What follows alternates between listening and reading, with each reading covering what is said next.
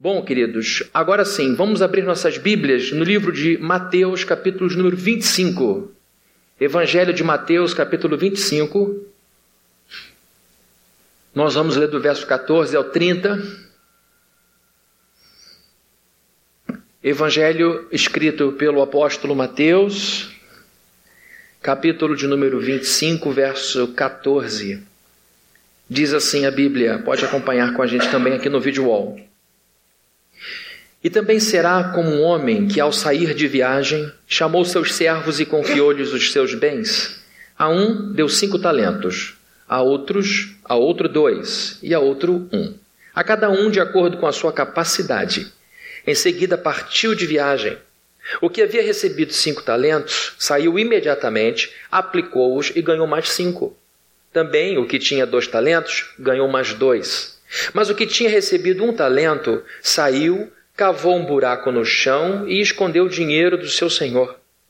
Depois de muito tempo, o senhor daqueles servos voltou e acertou contas com eles. O que tinha recebido cinco talentos trouxe os outros cinco e disse: O senhor me confiou cinco talentos. Veja, eu ganhei mais cinco. O senhor respondeu: Muito bem, servo bom e fiel. Você foi fiel no pouco e eu porei sobre o muito. Venha e participe da alegria de seu senhor. Veio também o que tinha recebido dois talentos e disse: O senhor me confiou dois talentos, veja, eu ganhei mais dois. O servo respondeu: Muito bem, servo bom e fiel, você foi fiel no pouco e eu porei sobre o muito. Venha e participe da alegria do seu senhor. Por fim veio o que tinha recebido um talento e disse: Eu sabia que o senhor é um homem severo, que colhe onde não plantou e junta onde não semeou. Por isso tive medo Saí e escondi o seu talento no chão. Veja, aqui está o que lhe pertence. O Senhor respondeu: Servo mau e negligente. Você sabia que eu colho onde não plantei e junto onde não semeei? Então você deveria ter confiado meu dinheiro aos banqueiros, para que quando eu voltasse eu recebesse de volta com juros. Tirem o talento dele e entreguem-no ao que tem dez. Pois a quem tem, mais será dado, e terá em grande quantidade. Mas a quem não tem, até o que tem lhe será tirado. E lancem fora o servo inútil, nas trevas, onde haverá choro e ranger de dentes. Vamos orar. Senhor, tua palavra não erra. Tua palavra é pura. Tua palavra é santa.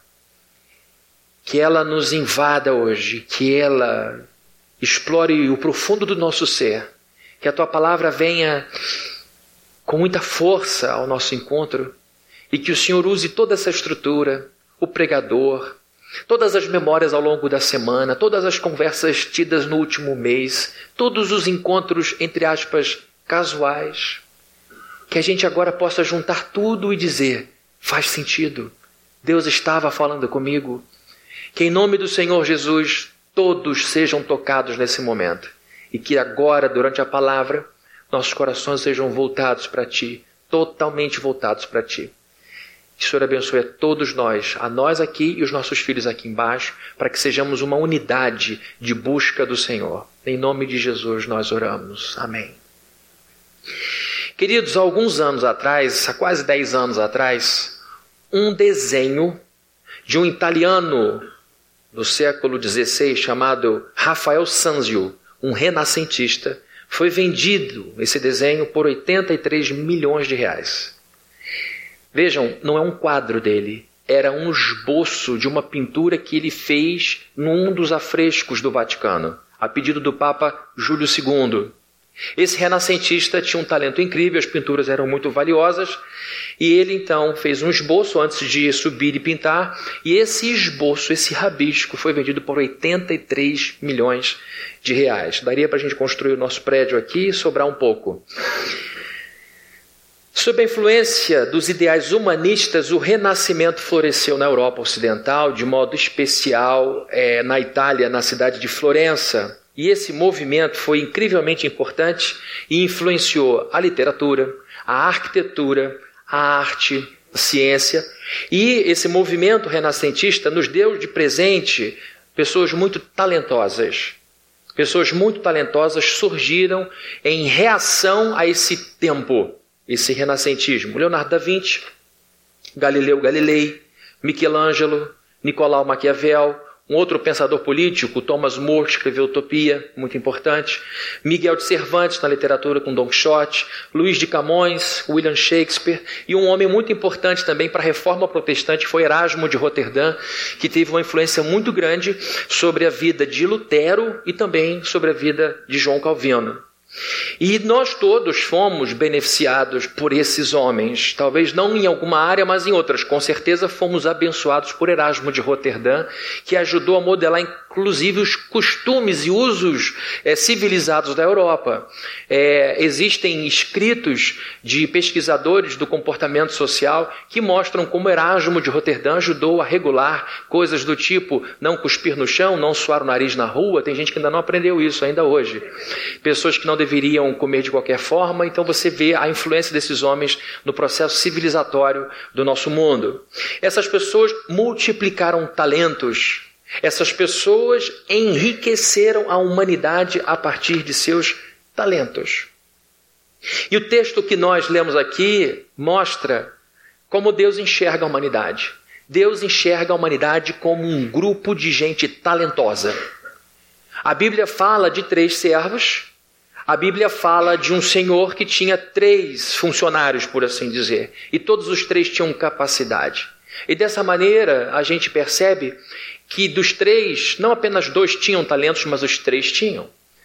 Então, quando a gente olha para essa passagem, a gente de início já nota como Deus enxerga este mundo.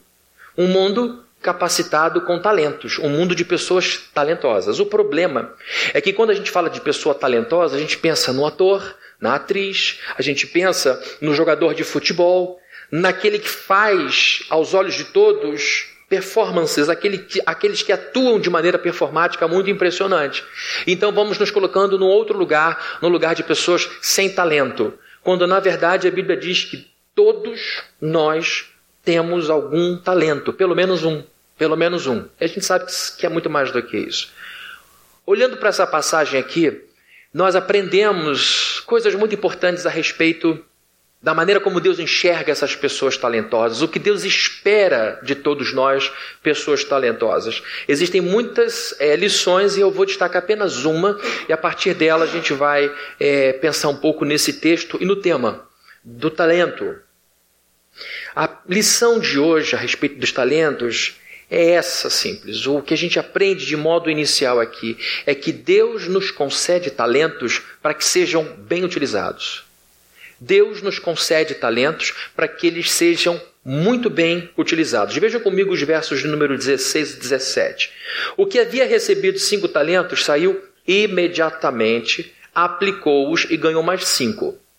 Também o que tinha dois talentos ganhou mais dois. Deus espera, então, da humanidade que a humanidade multiplique os talentos que recebeu. Deus espera esta multiplicação e a Bíblia ainda fala, no verso de número 15, que Deus tem um cuidado de esperar de cada pessoa o que cada pessoa pode dar. Deus espera de cada um resultados reais, plausíveis.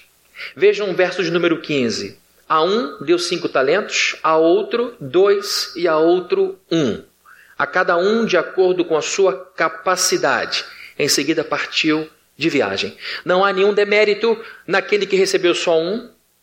A Bíblia simplesmente está fazendo distinção de distribuição de talentos. E essa distribuição de talentos é feita de maneira responsável. Tanto é que o resultado é o esperado. Da pessoa que podia dar mais cinco, deu. Da que podia dar dois, deu mais dois. E a surpresa foi aquele que recebeu o menor dos trabalhos, a função menos desgastante. Mesmo assim, aos nossos olhos, possa ser, mesmo que possa ser uma coisa pequena, para aquela pessoa era algo talvez desafiador. Mas a verdade é que, de acordo com o resultado, com a palavra do Senhor, ele não fez o que se esperava que fosse feito. Então, queridos, a Bíblia nos diz que Deus não apenas entrega talentos, não apenas espera que multipliquemos os talentos, mas a Bíblia espera que a gente faça ciente de que Deus sabe da nossa capacidade. Existem pessoas que usam seus talentos para o bem ou para o mal. Pessoas que, por exemplo, têm um talento na inteligência impressionante, pessoas que não precisam estudar muito, pessoas que fixam matérias com muita facilidade, pessoas que conseguem guardar fórmulas complexas, nomes extensos, pessoas que conseguem, com muito pouco esforço, montar um problema ou desmontar um problema com muita agilidade. Por exemplo, com sua inteligência, tem gente que criou vacina. E com inteligência, tem gente que bola golpes complexos na internet para tirar dinheiro dos usuários. Pessoas que dão trabalho à Polícia Federal, à Polícia Civil. Pessoas que realmente são muito inteligentes, capazes de bloquearem sozinhas dentro de casa, com pouca estrutura, sistemas complexos de segurança que são bancados por milhões de reais, pagos por bancos e outras instituições. Pessoas, por exemplo, com talento da liderança, gente que inspira, gente que dirige, gente que toma decisão, gente que tem coragem. E tem gente que tem coragem para guiar uma nação. Pessoas que se candidatam para dirigirem um país inteiro. É muita responsabilidade você dar rumo a uma nação. Tem gente então que usa isso para liderar a nação rumo ao progresso, rumo à prosperidade, rumo ao desenvolvimento. Mas tem gente que usa a sua liderança para liderar a facção criminosa, para fazer o que é errado, para cometer crime. Tem gente que recebeu de Deus habilidade manual. Gente que sabe fazer muita coisa, gente que é muito jeitosa, pessoas que têm uma habilidade manual incrível, capazes de fazerem, por exemplo, cirurgias super complexas no cérebro de uma pessoa. Um neurocirurgião, uma neurocirurgiã com uma capacidade impressionante de usar os equipamentos com tamanha precisão que ele consegue estipar o mal numa área tão frágil, tão melindrosa como o cérebro. E há pessoas que têm uma imensa habilidade manual que, ao invés de fazerem o bem, se tornam, por exemplo, armeiros do tráfico de drogas. Homens que fizeram curso na polícia, homens que fizeram curso no exército, na marinha, no aeronáutico, e que se tornaram armeiros e que hoje ganham muito dinheiro cuidando das armas, dos fuzis, das pistolas e granadas dos narcotraficantes. A questão importante aqui é essa. A gente pode multiplicar o nosso talento. A gente deve multiplicar o nosso talento. Agora, para que lado a gente deve pender? Para que direção a gente está encaminhando a vida? Veja, por exemplo, se em sua vida seus talentos estão a serviço do bem da família ou a serviço de você mesmo. Uma família é um pequeno sistema. E quando eu digo família, eu não estou colocando cunhado, primo de segundo grau e aquele tio que vem emprestado com a sua tia. Essa família macro, não. Eu estou falando da família nuclear daquela família que está debaixo do mesmo teto, ainda mora no mesmo CEP. Ali é preciso que se entenda que é um trabalho conjunto, um sistema que funciona com um propósito comum. E a família vai bem quando cada parte do sistema resolve operar para o bem de todo o sistema. Seus talentos. Seu talento principal está sendo usado para construir uma família que faça você querer voltar para casa no fim de um dia ou apenas para você mesmo, vivendo de maneira egoísta em sua vida. Seus talentos estão fazendo de você uma pessoa de boa reputação. A Bíblia diz que um bom nome vale mais do que muita riqueza. Todo mundo sabe que uma pessoa que paga bem suas dívidas tem crédito. Todo mundo sabe que uma pessoa de palavra tem muita confiança. Fulano falou que viria, ele vem. Se não puder, ele vai avisar. Responsabilidade. É isso que você tem construído ou você tem construído uma reputação que ninguém confia? Em sua vida, falando de talentos, de multiplicação de talentos, você tem usado os seus talentos para fazerem de você uma pessoa mais sábia, que toma decisões com sabedoria, ou continua usando os seus talentos de maneira que você é conhecido como alguém que vai atrás de qualquer pulso de emoção. Você segue qualquer batimento cardíaco das suas emoções e vai por ali. Você planeja, toma decisão, sabe o que é certo fazer, mas o que prevalece é a vontade, não a disciplina. E todo mundo sabe que, no final das contas, se tivermos que escolher na maior parte do tempo entre emoção ou razão, é razão que se escolhe. Ah, mas eu sou muito. Na maior parte das vezes, nós temos que pender para o lado da razão e não da emoção. Por que eu estou falando isso? Basta ver uma criança. Basta ver uma criança.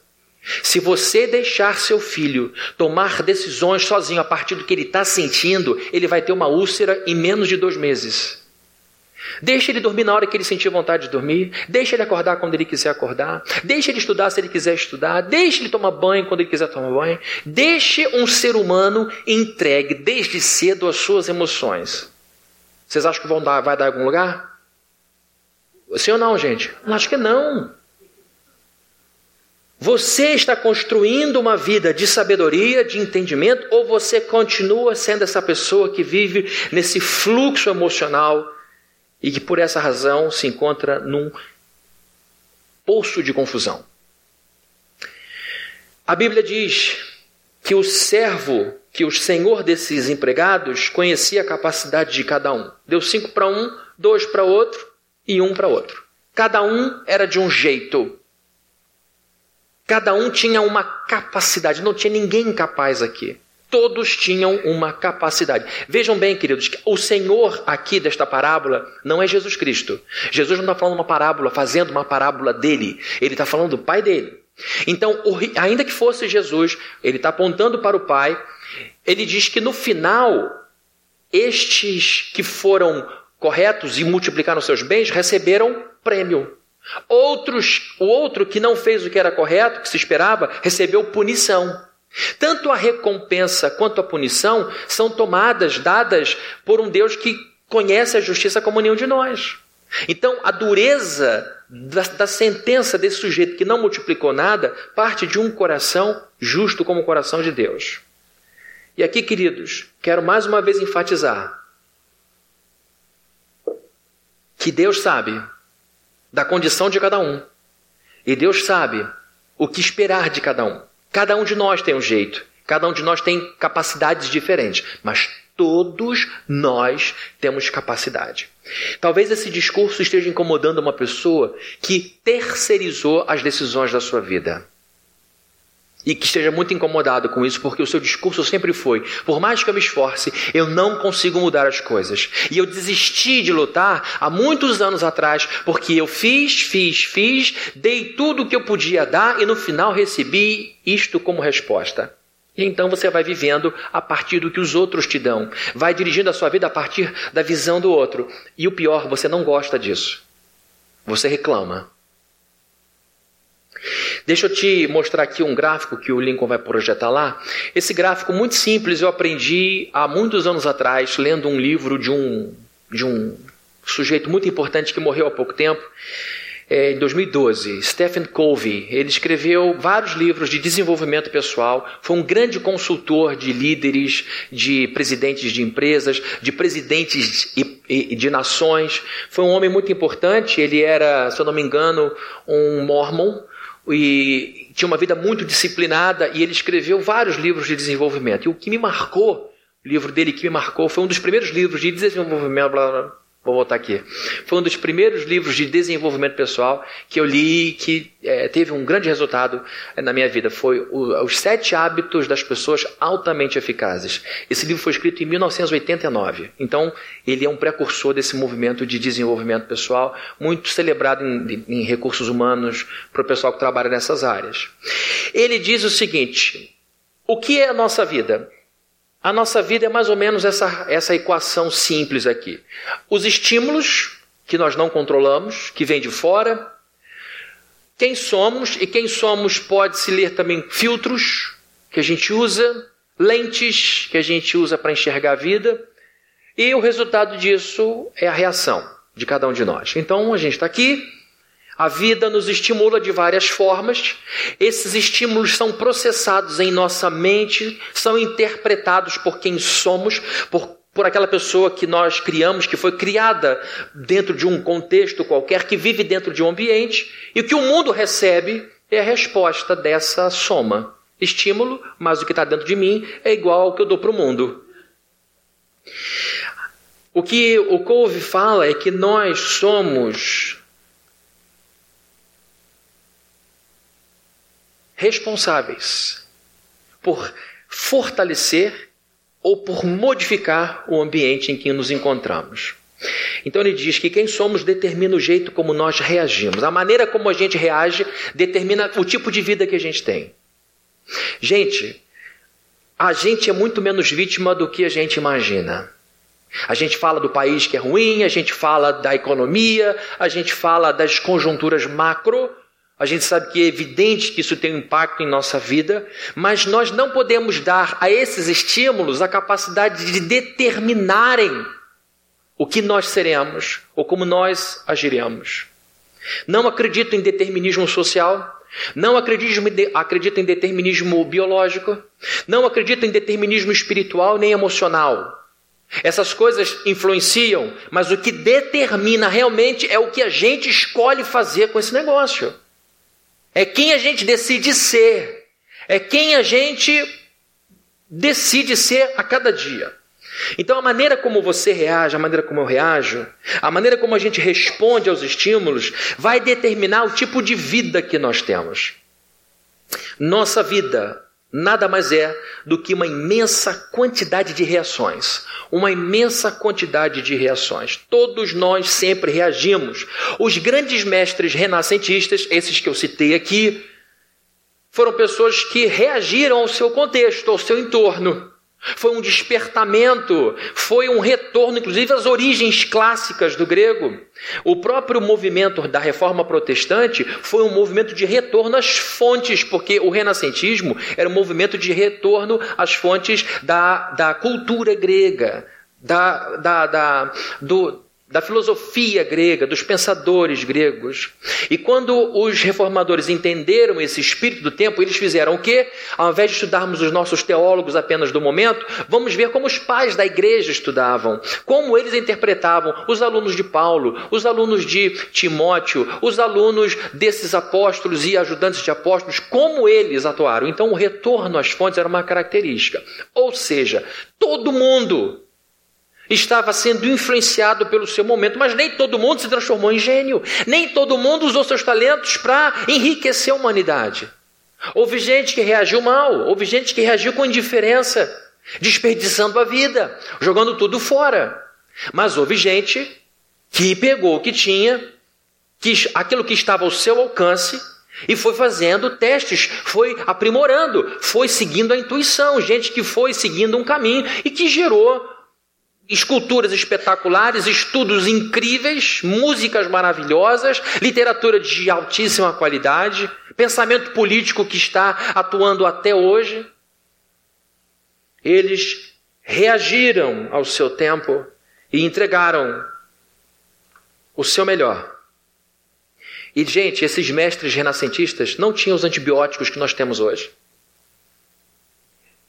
Eu estava conversando com um, membro aqui da igreja que é aluno de medicina, e a gente estava lavando a mão ali no banheiro, um lugar bom para bater um papo, a gente se encontrou ali.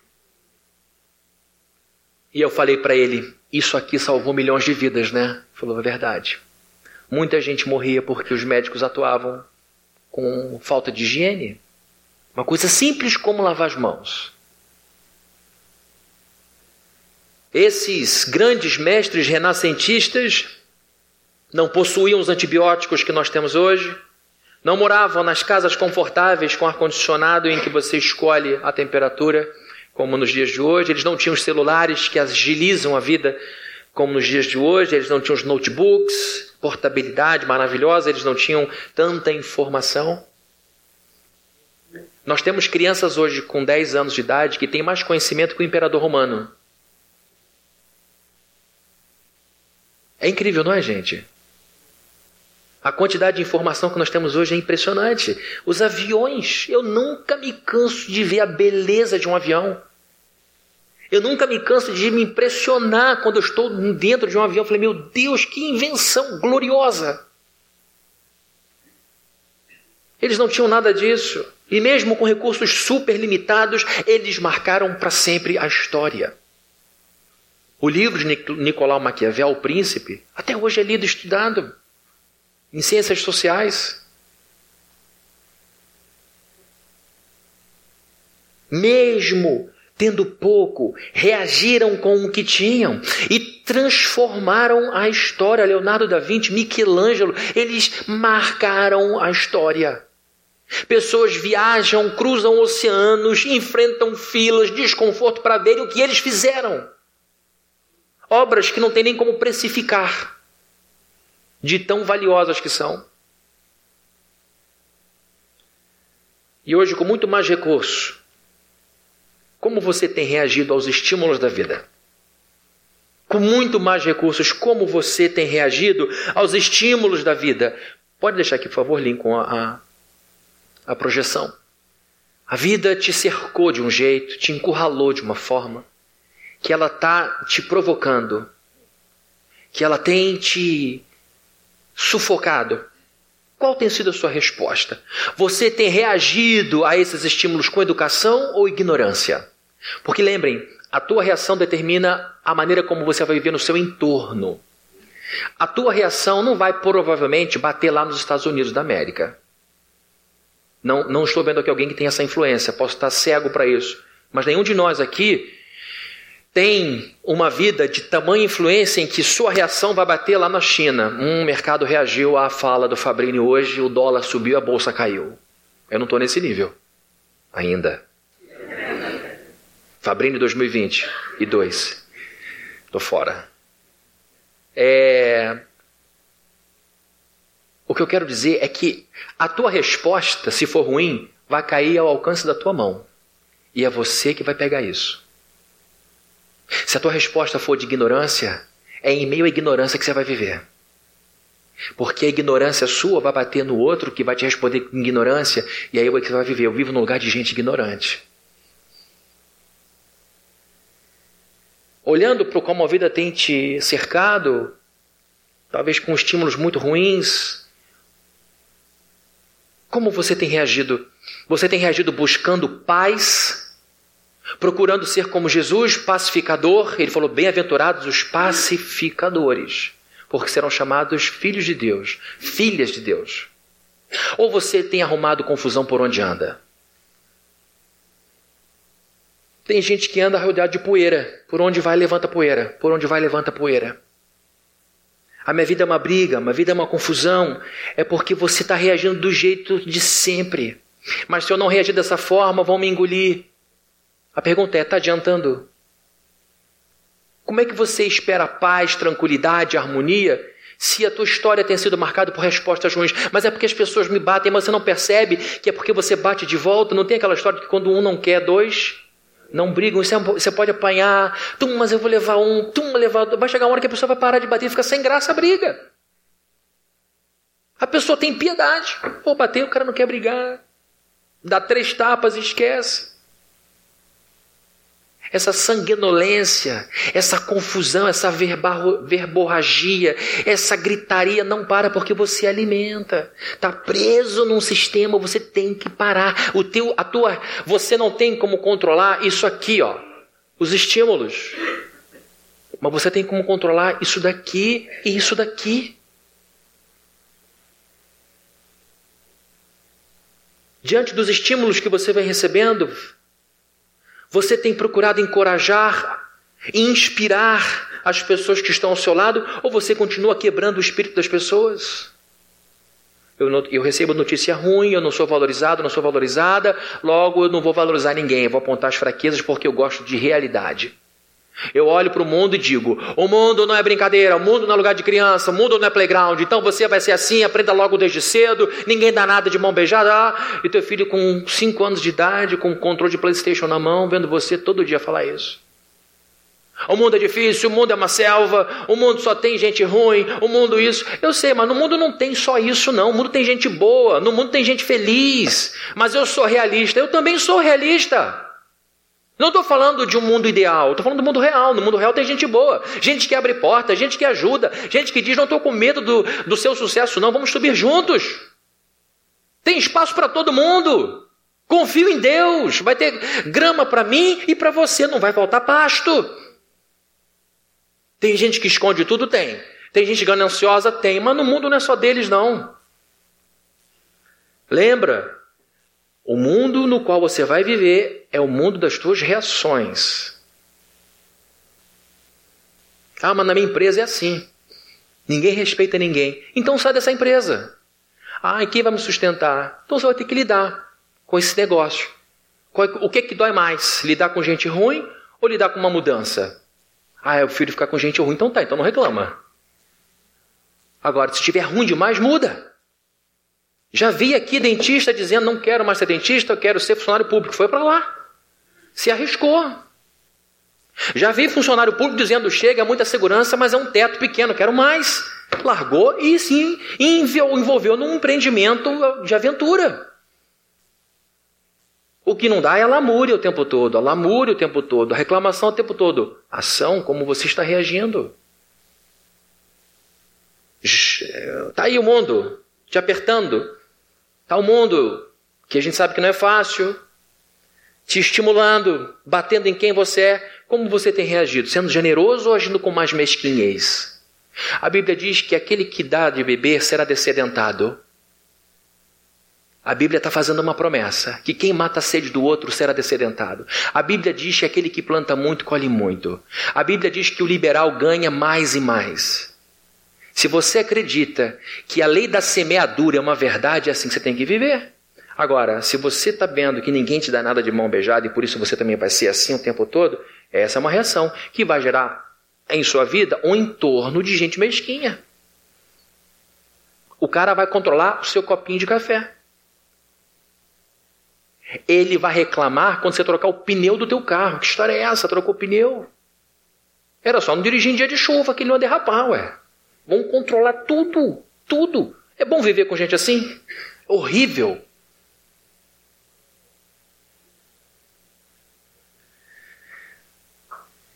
Diante dos estímulos da vida, como você tem reagido, como você tem usado os seus talentos. É disso que eu estou falando. Está usando seus talentos para ajudar a pagar as contas de casa, ou você é apenas alguém que continua comendo às custas do dinheiro dos outros?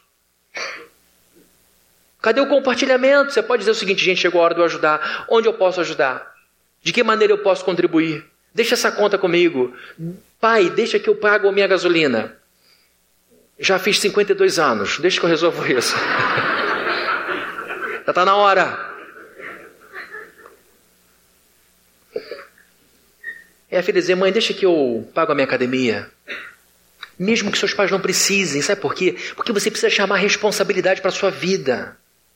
Porque vai chegar uma hora que você vai dizer, não, deixa que eu cuido do meu filho. Não é dar para papai para mamãe para cuidar. Eu vi uma cena horrível no jornal.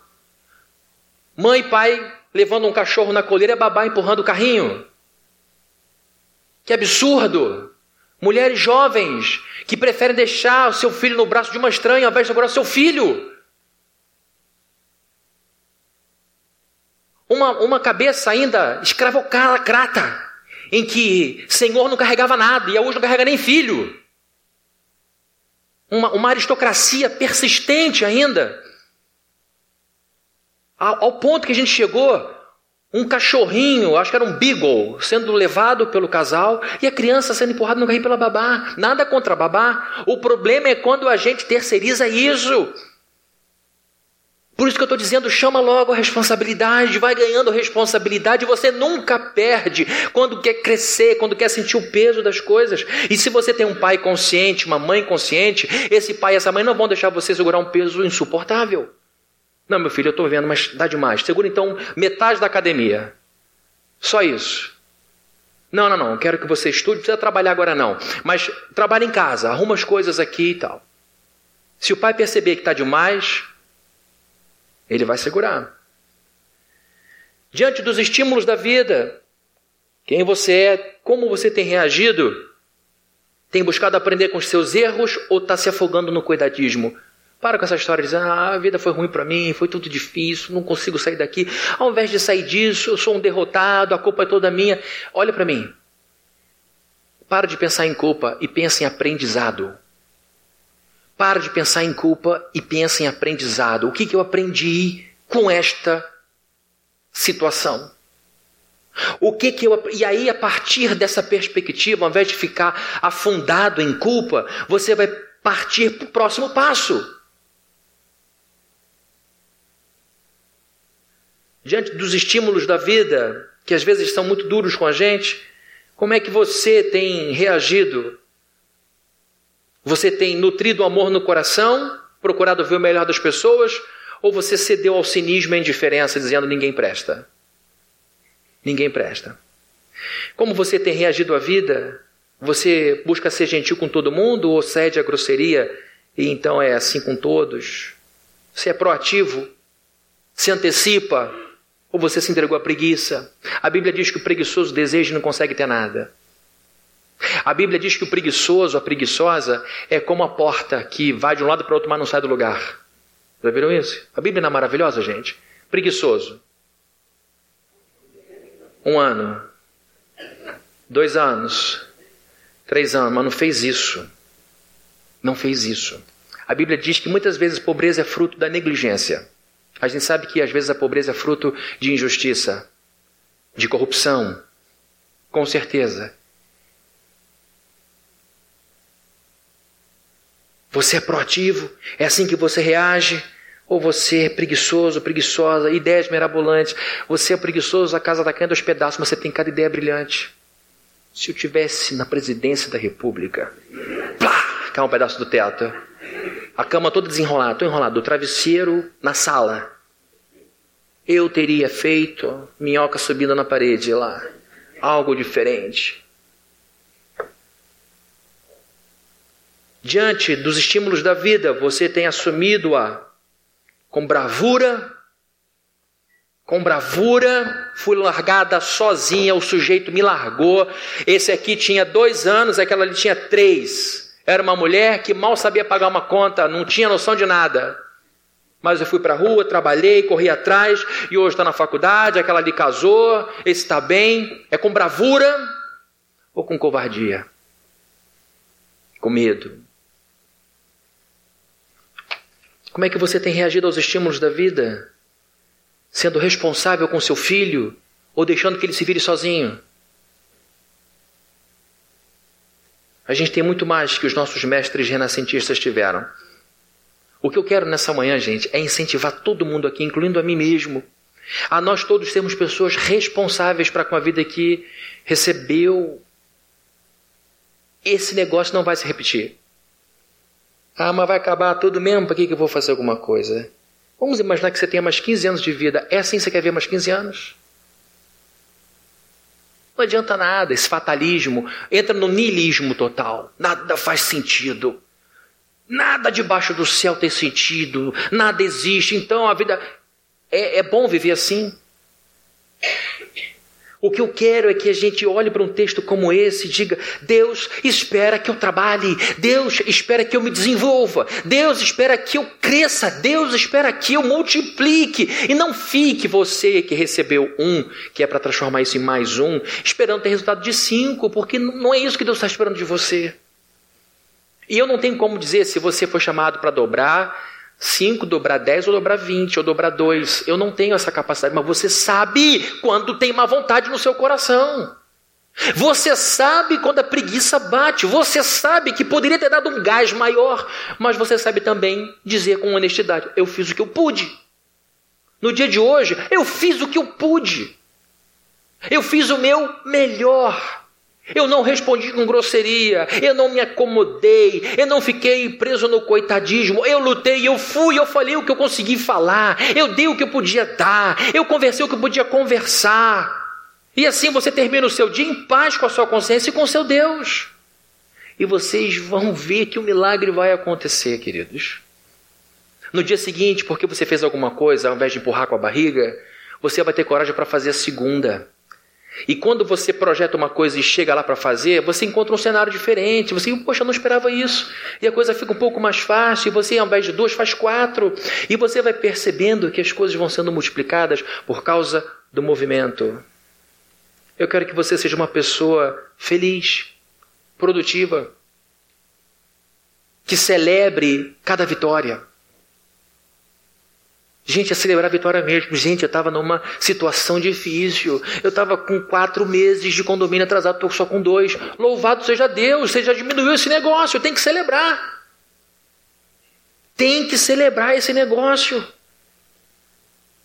Eu estava no cheque especial, não sei quantos mil reais. Doeu tua úlcera? Desculpa, foi sem intenção. Está diminuindo. Está diminuindo. Vai chegar uma hora que vai ficar no zero a zero e você vai ter alegria de ver esse negócio virando de outra forma.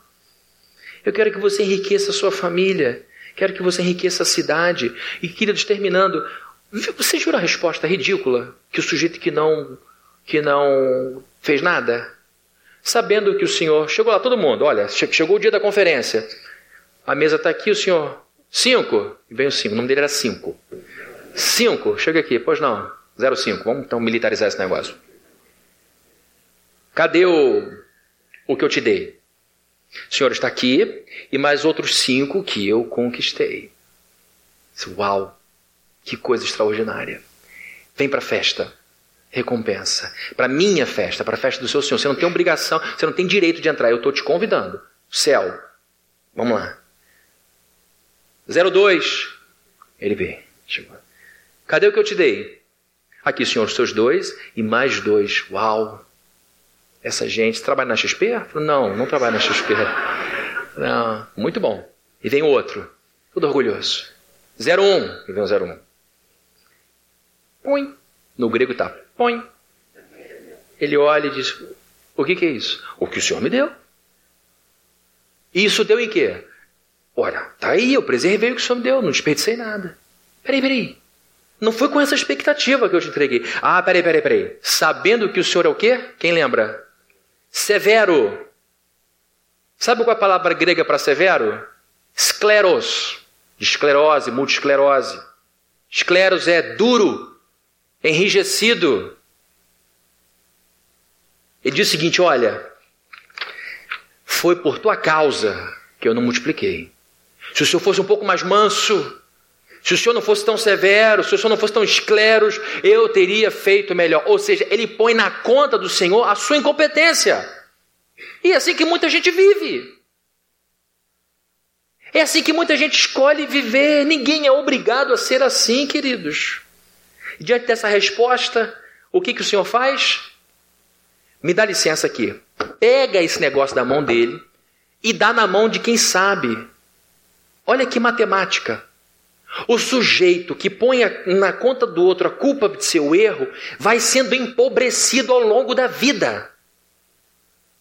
O pouquinho que recebeu vai sendo diminuído. E a vida vai tirando, chega uma hora que ninguém procura, que ninguém pede, que ninguém fala, porque o sujeito enterra tudo. Eu dei tudo para essa criança, dei tudo para esse sujeito.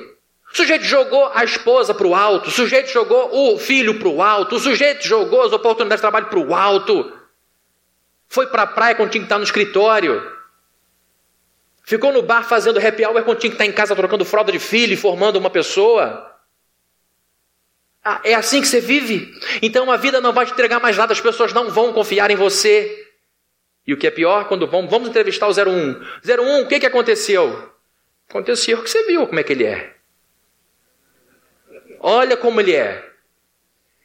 Com medo não fiz, e agora ele tira o restinho que eu tinha, pobre de mim. Esse sistema não funciona. Todo mundo tem que receber igual. Todo mundo tem que ser tratado da mesma forma. Esse discurso é bom preguiçoso.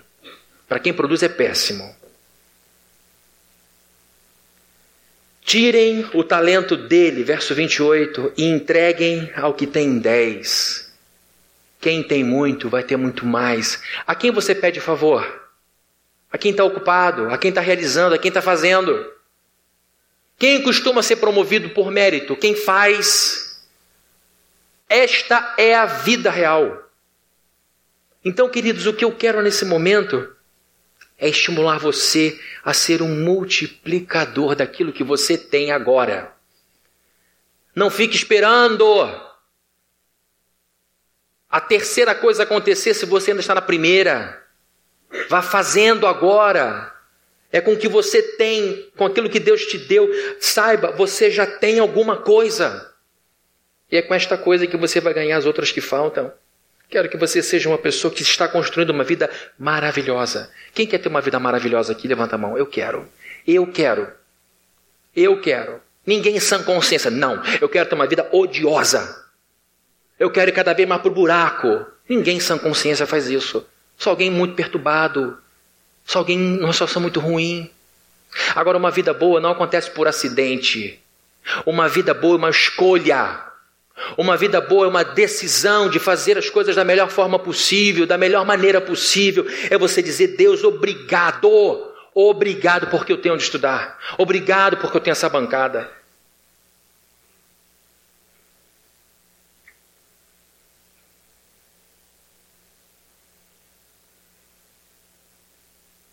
Tem que fazer com o que tem na mão. Estou terminando aqui. Tem que fazer com o que tem na mão. Eu me lembro que quando eu estava na minha penúria lá de adolescência, não tinha dinheiro para nada e queria estudar. Raros momentos. Teve momentos que eu queria estudar na adolescência. Depois que eu me converti, eu ganhei gosto por estudo. Mas antes era uma luta. É, e eu queria uma mesa para estudar. Não tinha lugar para estudar, não tinha mesa na minha casa, não tinha escrivaninha. E eu sonhava com uma escrivaninha, pobre de Fabrini. Queridos, eu tinha uma mesa de botão. Falei, vai ser ela mesmo. Montei uma mesa de botão de um lado com uma cadeira, do outro lado levantando com uma mais baixa, equilibrando com a almofada, calculando o nível de fofabilidade da almofada para ver se ela ia amassar ou não. E aí preparei tudo, falei, mas falta uma luz aqui. Tinha uma, um resto de luminária que alguém deixou lá, não sei quem, que só era uma lâmpada solta de 60 watts. O negócio esquentava igual o sol do meu lado. Eu lembro que eu estudei o que eu pude, fiquei bronzeado pelo lado direito. Mas eu queria estudar. E estudei.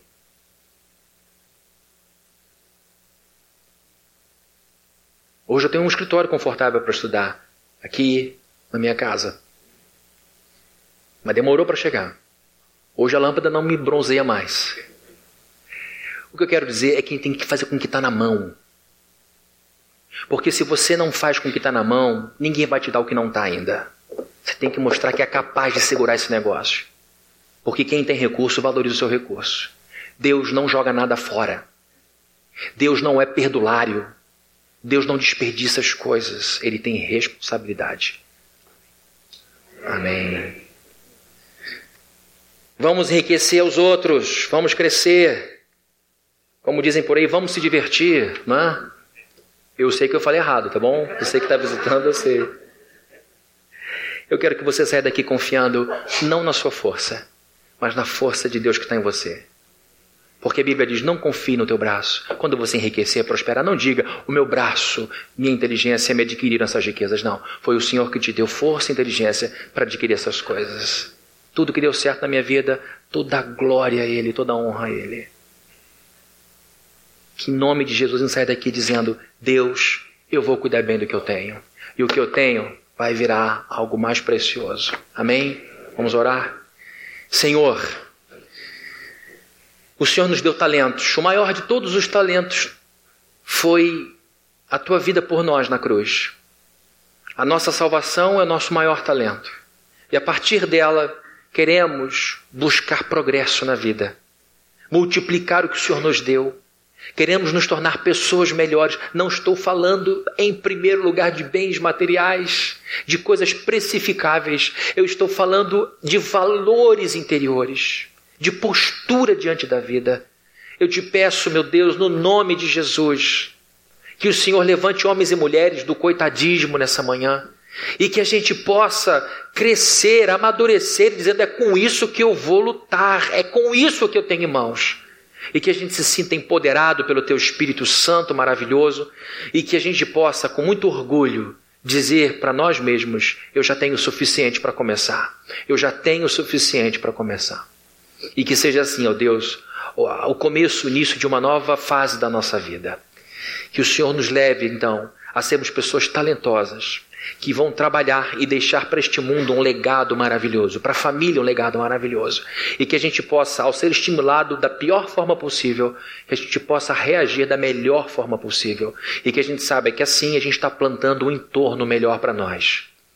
Que a graça de nosso Senhor Jesus Cristo, o amor de Deus, o nosso Pai, e a comunhão e consolação do Espírito Santo estejam com todos aqui, desde hoje para todo sempre. Amém.